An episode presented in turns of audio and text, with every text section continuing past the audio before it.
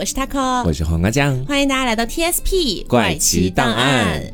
之前呢，我们做过一期关于希腊神话的一些这个神话传说故事，是当时只做了一个开篇，对，没有想到呢啊，广受大家的好评，大家都非常喜欢。是的，所以今天的话呢，我们就继续来聊第二期的希腊神话，嗯，然后也是跟上一期做一个衔接。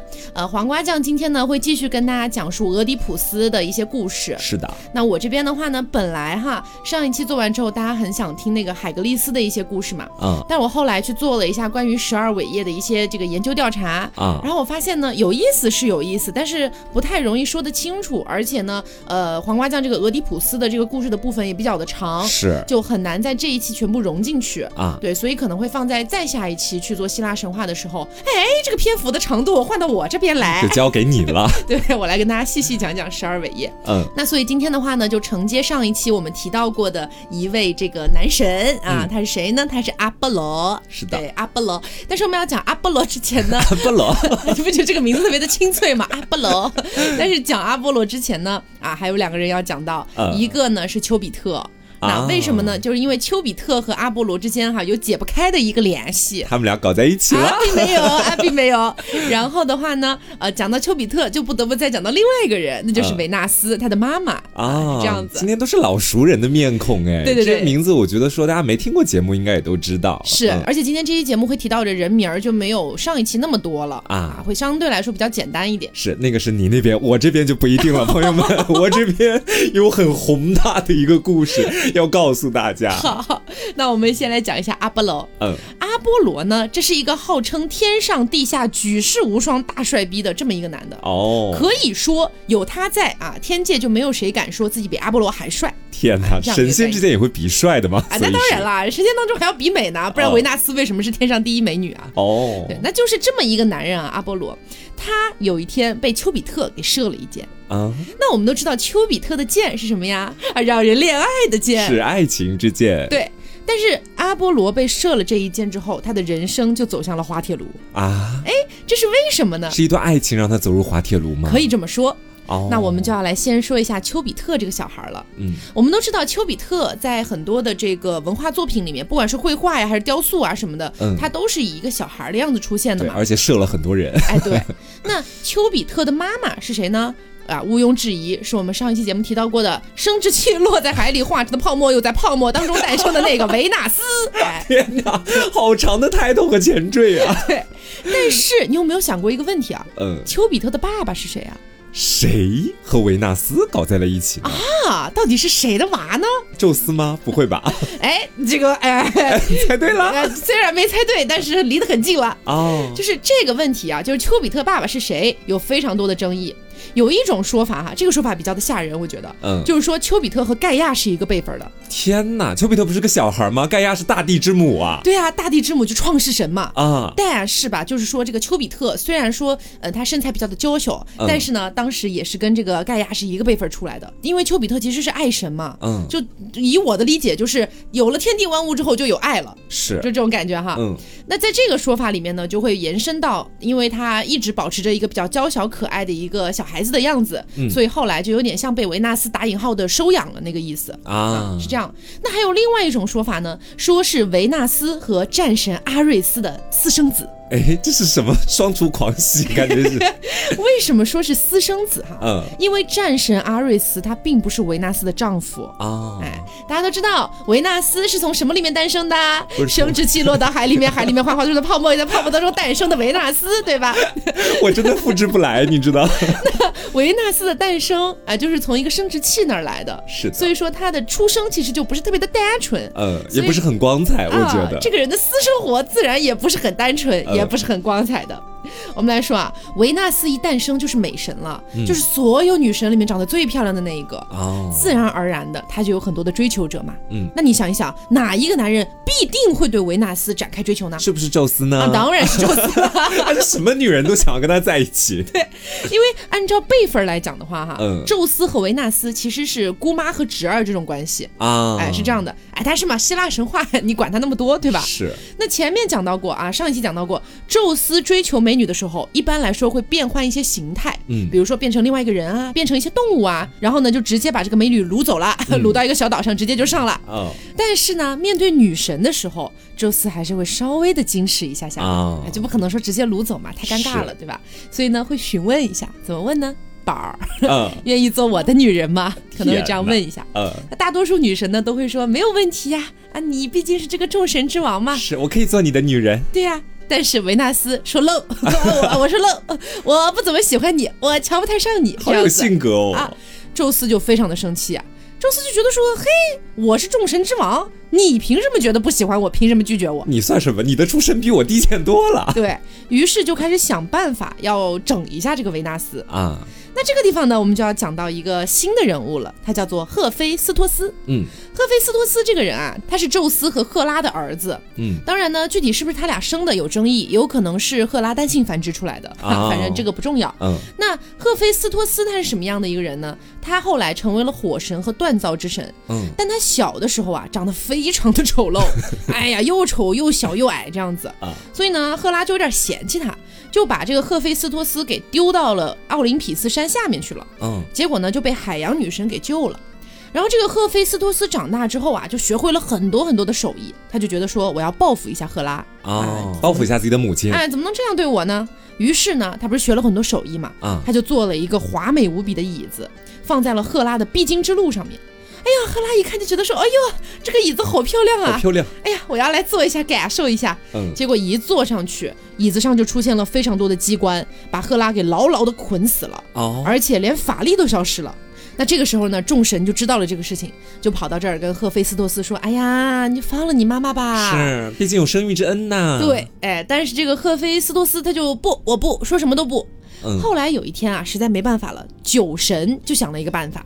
他呢就用自己的酒把赫菲斯托斯给灌醉了，嗯，然后带上了奥林匹斯山，引导这个赫菲斯托斯把自己的想法说出来。哎，你到底想干嘛？对吧？你把你妈捆了，你总得有一些想法吧？说说心里话。哎，对，说说说说心里话。对。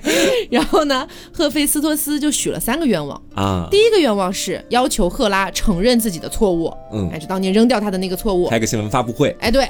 第二，要求承认他也是奥林匹斯山上的主神之一啊，要求自己的地位得到一个恢复。三，要求娶了维纳斯啊，对。那你想这个地方呢？宙斯一边正在想办法，在想怎么样折磨维纳斯呢？是。哎，你赫菲斯托斯自己突然撞上来了。而且呢，加上这个宙斯觉得维纳斯生性淫贱，总而言之就是不跟他的女人都生性淫贱，是吧？他觉他觉得这个维纳斯生性淫贱，就觉得说如果维纳斯一直不结婚的话，应该会搞得这些男神仙们哈，就是各种神魂颠倒，哎，不和谐，大家可能会打架这样的感觉。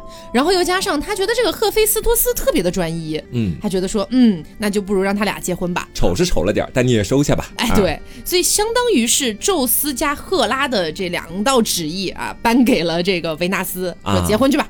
维纳斯无语啊，那没办法呀。但是你这个众神之王的要求，我也没办法拒绝呀。对。但是你想，我这么一个大美女，我嫁给你一个又矮又丑又矬的男人，我气不过嘛。哦。于是呢，维纳斯就开始了偷情之旅。哦，哎，他搞了很多人啊，搞了赫尔墨斯，搞了阿多尼斯，搞完阿多尼斯又搞阿瑞斯。这虽然表面上我跟你在一起了，但这并不阻挡我私下里非常淫荡。对啊，那其中阿瑞斯哈，就是我们前面提到的战神，嗯，他应该就是维纳斯最喜欢的一个男人了哦，因为他俩没事就偷情，没事就偷情，天天偷，天天偷。对，而且呢，关于阿瑞斯有没有老婆这件事情是有两种说法的。嗯，有一种说法是他终身没有娶，但第二种说法呢是说他有老婆，这个老婆呢也是阿瑞斯的妹妹。她是纷争和不和女神厄里斯啊，反正呢就是呃，不管阿瑞斯有没有婚事啊，但是这个维纳斯是已经嫁人了，是他俩呢就疯狂偷情，有一次呢就被这个赫菲斯托斯给捉奸在床了啊！哎呀，当时赫菲斯托斯气死了，因为我戴绿帽啊你。对，但你想赫菲斯托斯是什么人啊？锻造之神啊，于是呢，他就做了一个很精巧的黄金网，把这两个人给在床上给罩住了啊。罩住了之后还不算完，他把众神都叫了过来，说：“你们都来看看这对狗男女。”这件事就沦为了神界的笑柄啊。而且呢，当时赫菲斯托斯应该也是气疯了，他就觉得说：“嗯，我就是因为太老实、太专一了，我才这么惨的，所以我也要做一个坏男人。”他也要去找别的女人是吗？对。但是呢，他实在是太老实了，他不知道该怎么办，他只知道要去找个别的女人，他不知道怎么找。于是呢，他就锁定了一个目标——雅典娜。雅典娜也是无语。因为为什么？大家还记不记得上期我们讲过雅典娜是怎么出生的？她是劈开了自己父亲的头，然后跳出来，全身都是盔甲，然后她就发誓，她这一辈子都不会嫁，一辈子也不会搞那啥，喜欢上了这么个变形金刚，就我要永远做一个老处女这样的一个神。嗯。然后呢，赫菲斯托斯也是绝了。他虽然把目标已经锁定了，但不知道怎么搞，你知道吗？他不知道说我是应该偷一下情啊，还是调一下情啊，他都不懂。于是呢，他就想，那我走打直球吧。他就脱光了衣服，一边追着雅典娜，一边大喊：“我要强奸你！我要强奸你！”神经病啊，真的。天哪！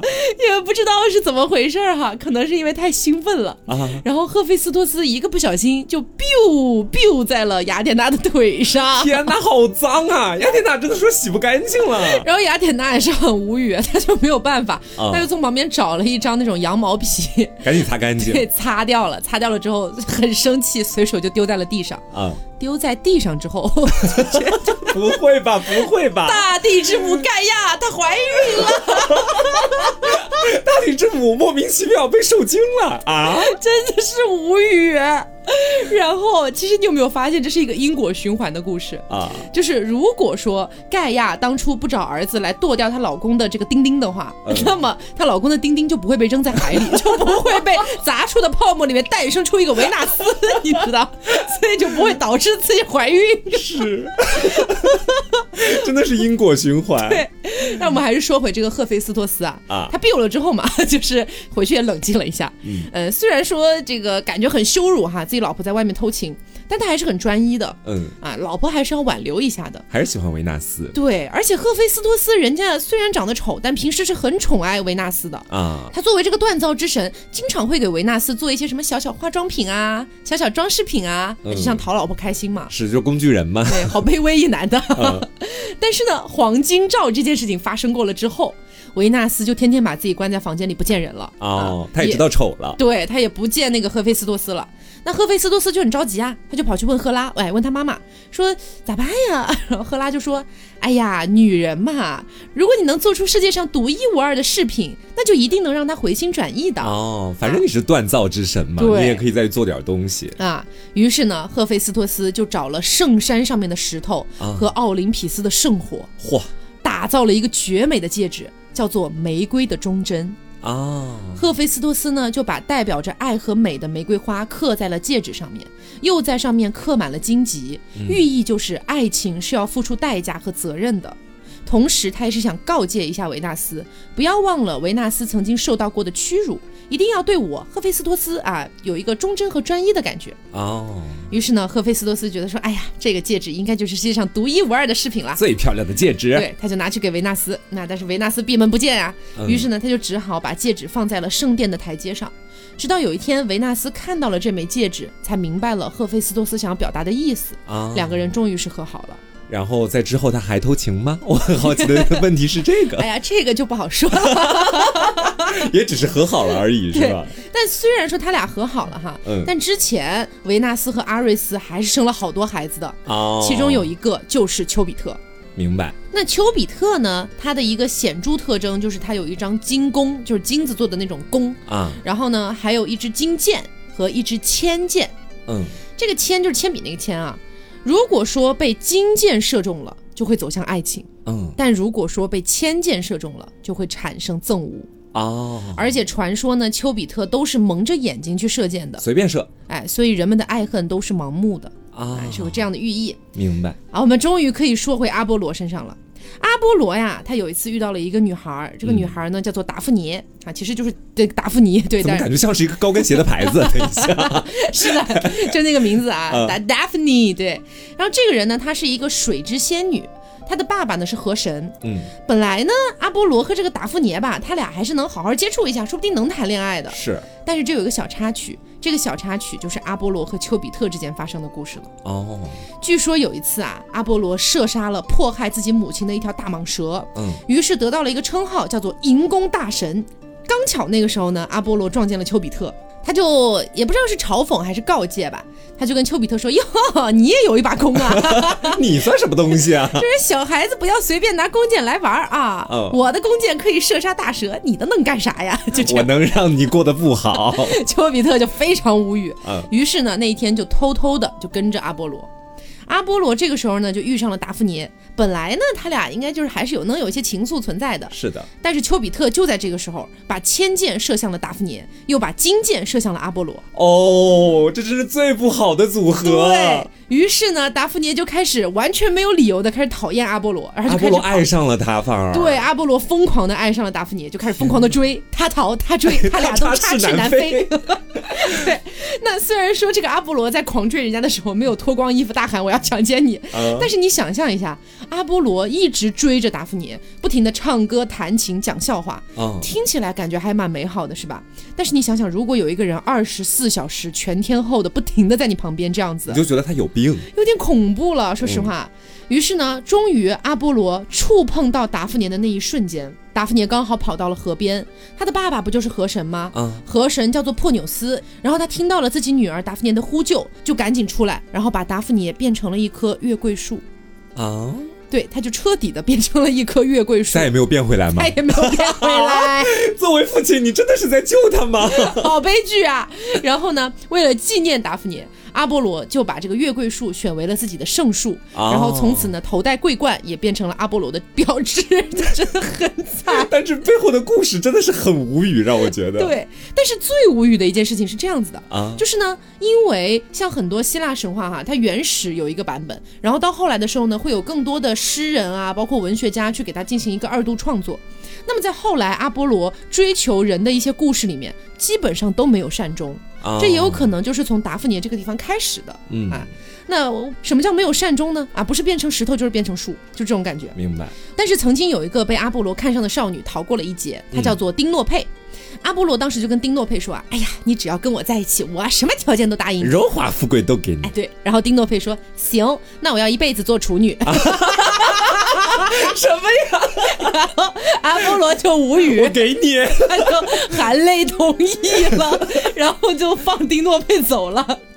只不过接下来这故事还蛮凄美的。嗯，接下来这个故事呢，是阿波罗看上了一个美少年，这个美少年是斯巴达国王的儿子，叫做雅辛托斯。这次呢，终于是两情相悦了啊！哎，两个人快快乐乐的相处了一段时间，恩爱非常啊，搞了个同性恋。哎，对。这个美少年去打猎，阿波罗就帮他牵猎犬；美少年去捕鱼，阿波罗就帮他拿渔网。哎，就反正非常的殷勤。他也成为了美少年的鱼。就在有一天，一个黄昏时分，嗯，他俩呢就在原野上制那个铁饼嘛。男人跟男人谈恋爱就掷铁饼，对，掷铁饼。然后阿波罗抛出去之后，在原文里面翻译的就是美少年就快活的去追赶。然而就在这个时候，有一个神，他叫做西风之神啊，就掌管西风的，他也喜欢这个美少年啊，他就看不惯两个人在一起，你知道吗？那么恩爱呢？对，他就用自己的西风吹偏了那个铁饼的方向，结果这个铁饼就直接击中了美少年的头啊，造成了致命伤。天哪！阿波罗这个时候惊恐的跑过去，一把抱住少年，可是，一切都已经晚了，美少年已经带了。这个西风之神也是个狠角色啊！对呀，既然爱他，得不到他就要把他毁掉，对，太吓人了。那美少年的鲜血在阿波罗的怀里，背后印着这个夕阳，嗯，然后滴在大地上，从血液当中就开出了花哦。阿波罗就用美少年的名字命名了这种花，也就是我们现在说的风信子。哇，这故事还蛮浪漫的。所以说风信子的花语是哀伤哦，是这样子的，一段悲伤的爱情故事。对，虽然说哈阿波罗的爱情基本上都是很悲催的，但是一夜情还是有的。嗯，所以说呢，阿波罗也是有儿子的，叫做法厄同。那其实这个地方讲一下啊，在原始的神话里面啊，法厄同并不是阿波罗的孩子，是初代太阳神叫做赫利俄斯的孩子。嗯，但是后世的传说里面，这个赫利俄斯就基本上跟阿波罗混为一体了。所以很多人也会把法厄同就认为是阿波罗的孩子了，啊，就后世的一个再度创作这样子。反正不管，我们这里就把法厄同理解为阿波罗的孩子吧。嗯，传说啊，法厄同和他的妹妹叫做赫利阿德斯，他们两个人哈都住在那个太阳神神殿里面。嗯，法厄同继承了他父亲的美貌，但是性格非常的冲动和自负，请大家一定要记住“自负”这个关键词。嗯，而他的妹妹赫利阿德斯虽然说性格非常的善良温柔，但是没有继承哥哥和父亲的美貌。啊，比较丑陋。对，很悲剧的一点是，赫利阿德斯深深的爱上了自己的哥哥法厄同。什么？哎，深深的爱上了。但是这个法厄同吧，他又喜欢长相绝美的水泉女神，叫做纳伊阿德斯。嗯。那虽然说法厄同知道妹妹很喜欢自己，但是法厄同非常的自负，还记得吧？嗯，所以他就不把妹妹的喜欢和妹妹的忧伤当一回事儿，还是天天和那个水泉女神混在一起。哦，那每一次妹妹忍不住来表白，法厄同就会说：“哎呀，我们是亲兄妹呀，怎么可以呢？”但你想一想，这句话放在希腊神话里面，就好比我是现代人，然后跟你说啊，我俩都姓甄，不可以的。对，五百年前是一家的，不行，这样子肯定肯定在希腊神话里面很扯淡的。是，然后呢？妹妹的喜欢越来越深了，她也慢慢无法容忍哥哥的那种绝情和冷漠了啊！妹妹终于受不了了，她有一天就可能有点精神崩溃了，她就找到法厄同，跟他说：“嗯，其实我们不是亲兄妹，嗯，你根本就不是天国的子民，你只是母亲和一个凡人生的。”哦，这个地方其实是骗他的，结果法厄同就崩溃了，法厄同就跑到阿波罗面前说：“爸，咋回事儿？咋了呀？我到底是不是了爸？对我到底是不是你儿子？”然后阿波罗一脸懵逼，说：“你怎么就不是我儿子了？”然后法厄同胡搅蛮缠，阿波罗就发誓说：“这样吧，这样吧，只要你愿意相信你是我儿子哈，你提什么要求我都答应你啊。”结果法厄同刚好一直觉得很憋屈嘛，嗯，因为你想想自己的父亲是太阳神阿波罗，是每天还要驾着那个太阳马车到处去的，又有那个什么银弓大神这样的一些称号。啊，我是谁？我只是法厄同，对我只是我爹的儿子。哦，被他的光芒掩盖了。对，他就觉得自己啥也不是嘛。他就说：“真的什么都可以吗？”阿波罗说：“什么都可以。”法厄同就说：“嗯，那就让我驾着你太阳马车去天上溜一圈吧。”哦，阿波罗吓得脸都绿了，但是也没办法呀。你要杀了我，阿波罗已经答应他了呀。嗯，然后呢，阿波罗就告诫法厄同说：“太阳马车有规定的航线，如果说你不按照航线走的话，必定会酿成大祸的。”但是阿波罗话都还没说完，法厄同已经上头了，他直接跳上马车就上天去了。结果就是一会儿飞得太高，一会儿飞得太低，所以呢，这就导致人间有的地方变成冰天雪地，有的地方变成了沙漠。哦，在那个时候，人间就变成了一片炼狱啊，天昏地暗。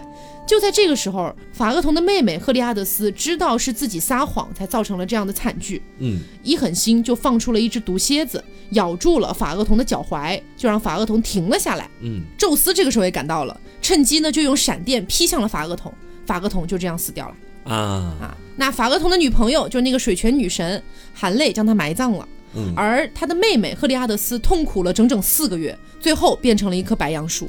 天哪，就是一场悲剧啊！对，有一个妹妹喜欢上哥哥之后研发出来的悲剧啊，包括妹妹哭了这四个月的眼泪，也全部掉到人间之后变成了琥珀。嗯，然后呢，宙斯为了要警告人类关于自负的可怕性，就把那只毒蝎子命名了一个星座，也就是天蝎座。哦，是这样子的，它是一种警告。对，它是一种警告，警告天蝎座，警告我们远离天蝎座。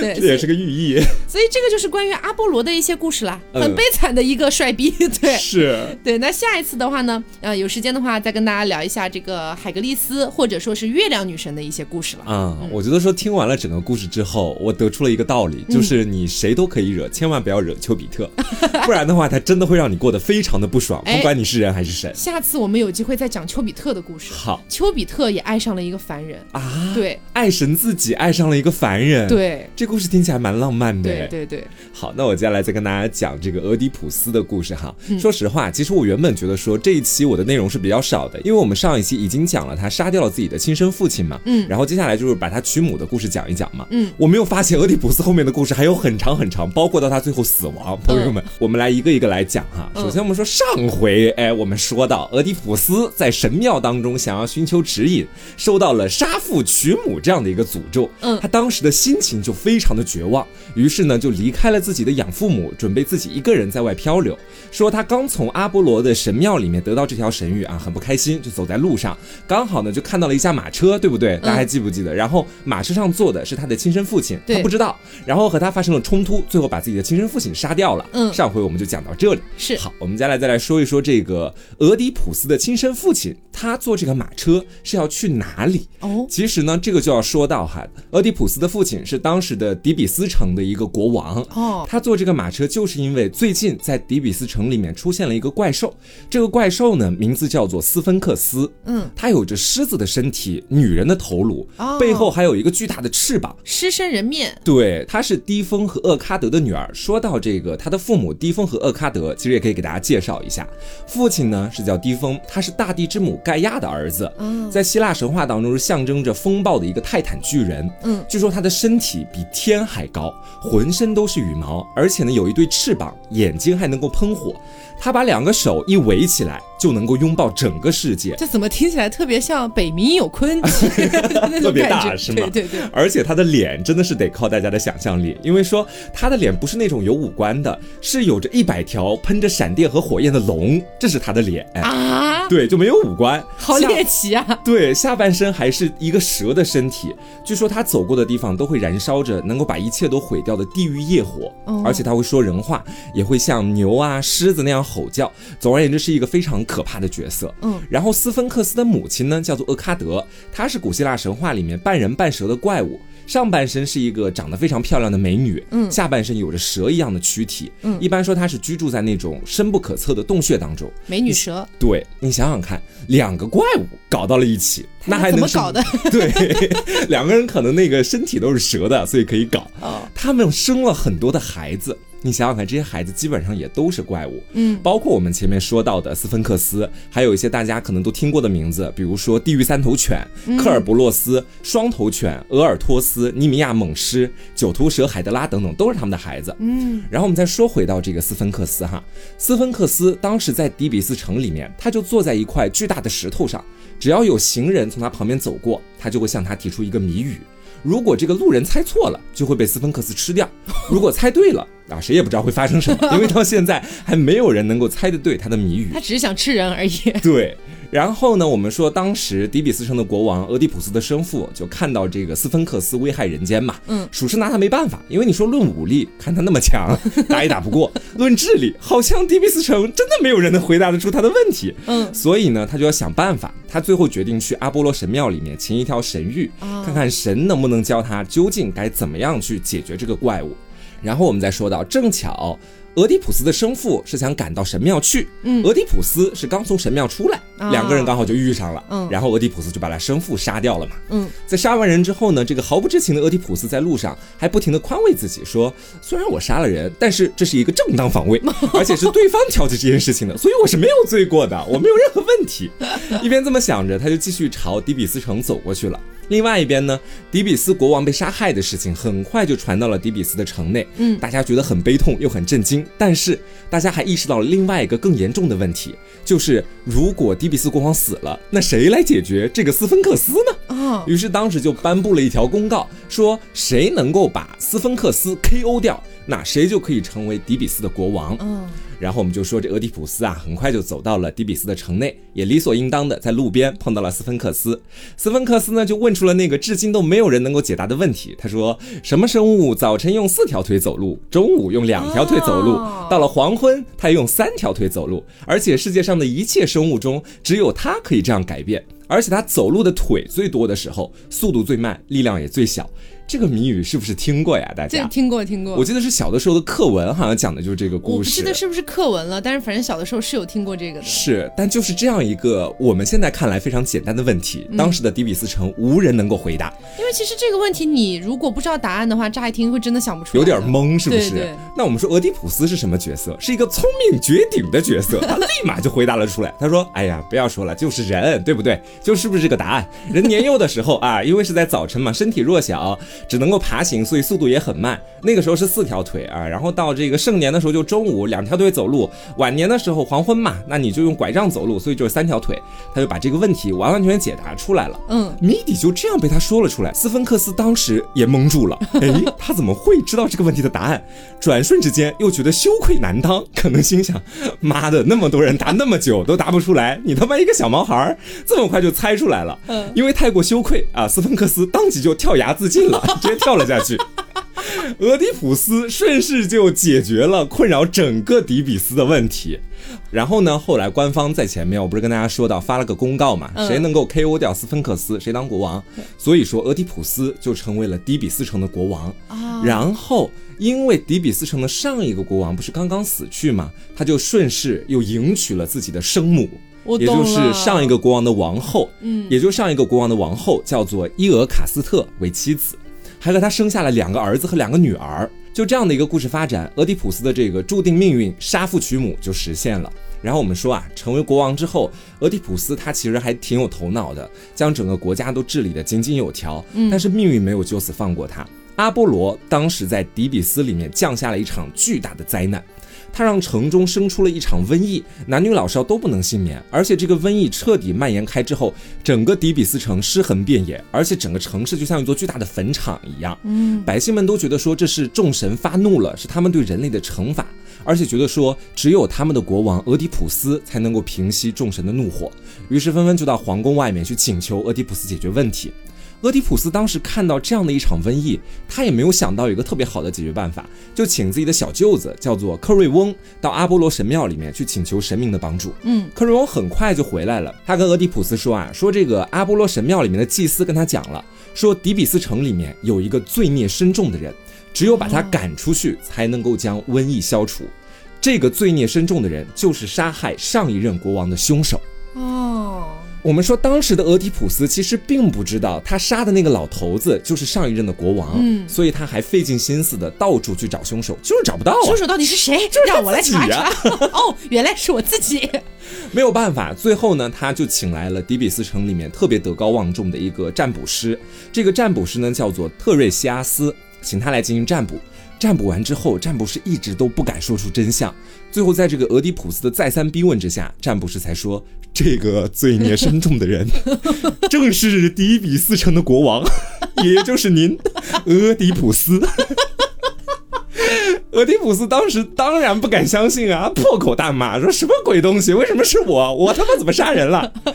然后他当时还怀疑是不是自己的小舅子克瑞翁想要篡位，才会联合这个占卜师一块想出这样一个损招。然后呢，这个占卜师在说出这个结果的时候，其实是当着所有底比斯人民的面儿去说的，而且大家都很相信这个占卜师，觉得他是在整个底比斯城里面最不会说谎的人，所以都被他这个占卜结果吓得胆战心惊的。然后这俄狄浦斯当时觉得说不会吧，不会吧，就请来了自己的王后，也就是他的生母伊俄卡斯特。问了他在自己当国王之前，底比斯城里面发生的事情，然后王后就一五一十的说了出来，包括他曾经和上一任国王把俄狄浦斯遗弃的事情。俄狄浦斯当时就想起来自己在阿波罗神庙里面求得的那个神谕，他也被吓得一身冷汗。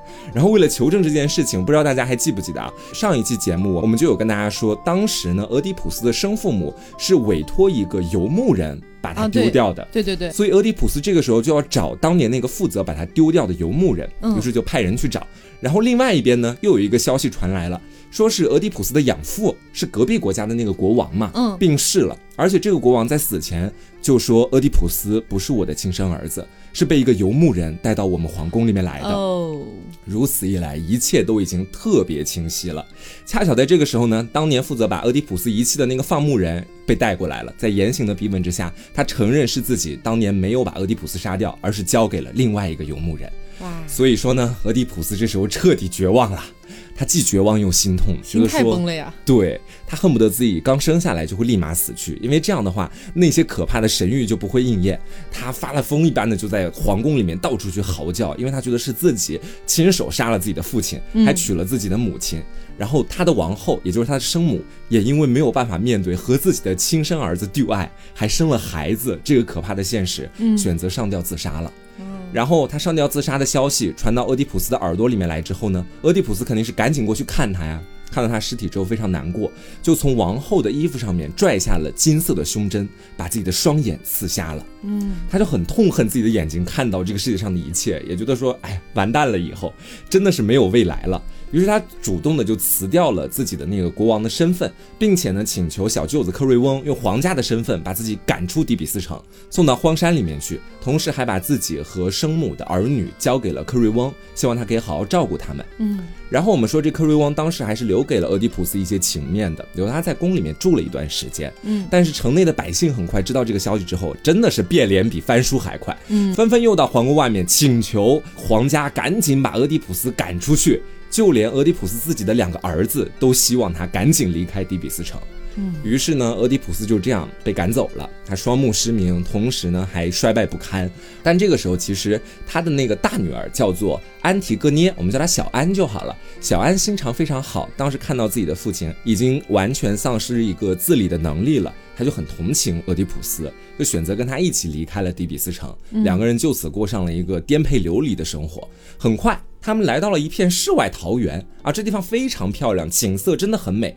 就算俄狄浦斯当时双目已经失明了，他也能感觉到这个地方哇，那个空气都特别的清新。嗯，在一番的打听之下呢，他们才知道自己来到了桃花源，对，跟那古文联动了是吗？他们才打听到自己现在所在的这个地方呢，是一个村庄，叫做科罗诺斯。这个地方其实离雅典很近，也归雅典管。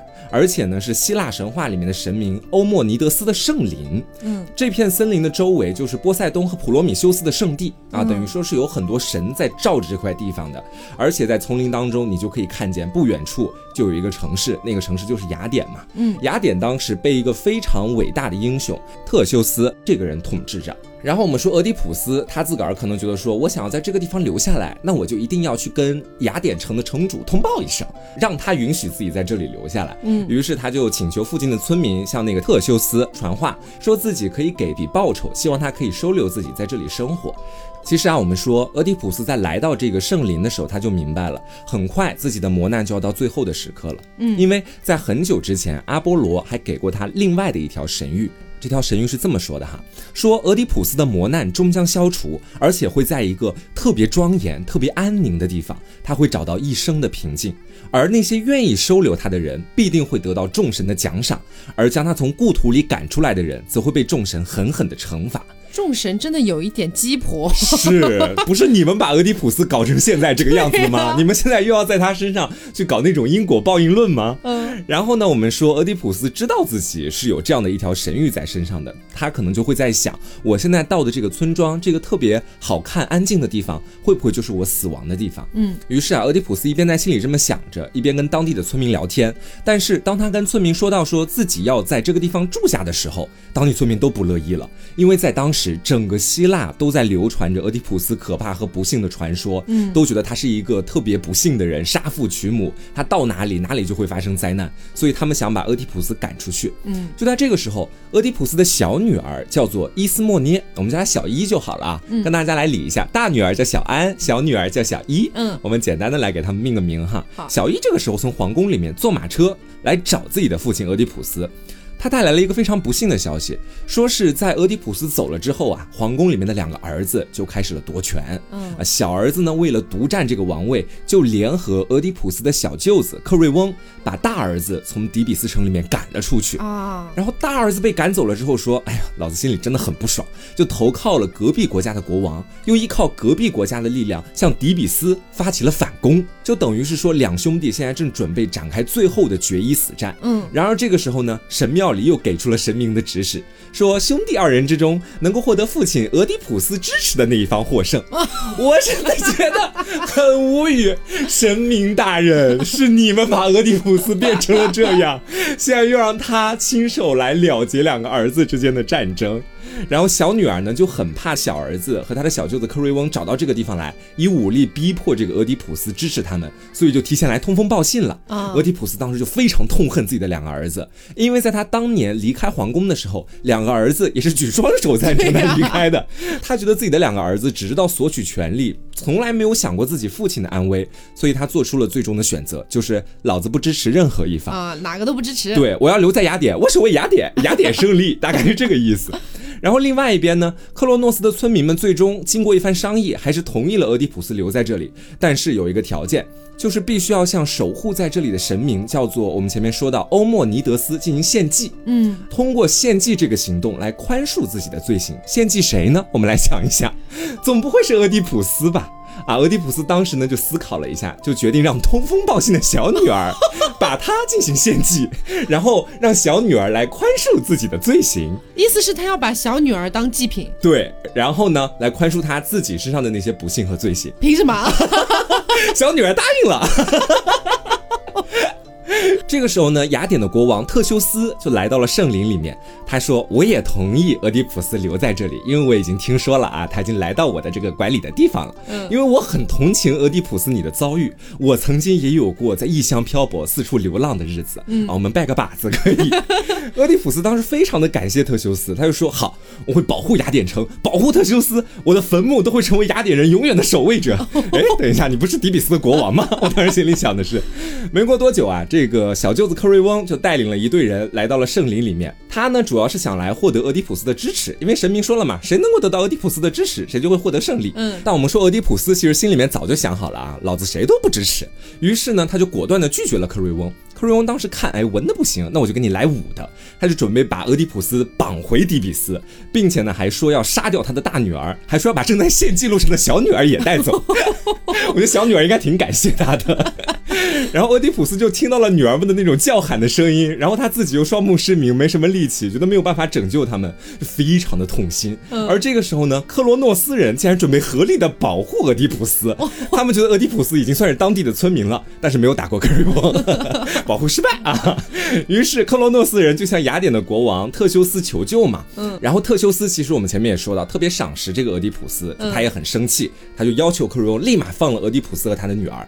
我们说雅典的国王毕竟还是有点他自己的面子和威严在那个地方的。嗯，然后克瑞翁当时还是愿意跟他好好的沟通交流，就说你想要保护的这个人，你可想清楚了，他是一个杀父娶母的人，这种人是不能够留在雅典城的。但特修斯根本不听他的话啊，不听不听，不为所动，立场坚定。最后，克瑞翁还是把俄狄浦斯和他女儿都放了。嗯，这个时候呢，特修斯就告诉俄狄浦斯说：“我能到这个圣林里面来，主要是要参加那个给波塞冬举行的祭礼。而且我在参加那个祭礼的过程当中，还发现有一个青年，他坐在那个祭坛里面，说想要见你。”俄狄浦斯听到这个话，立马就想到了，你想嘛，前面是克瑞翁和小儿子，那另外一边想要见他的人，只能是大儿子了呗。嗯，于是他就跟大儿子见。了一面，大儿子当时一见他之后，就上演了这个苦情戏码。爸爸，你太辛苦了，你的双目怎么失明了？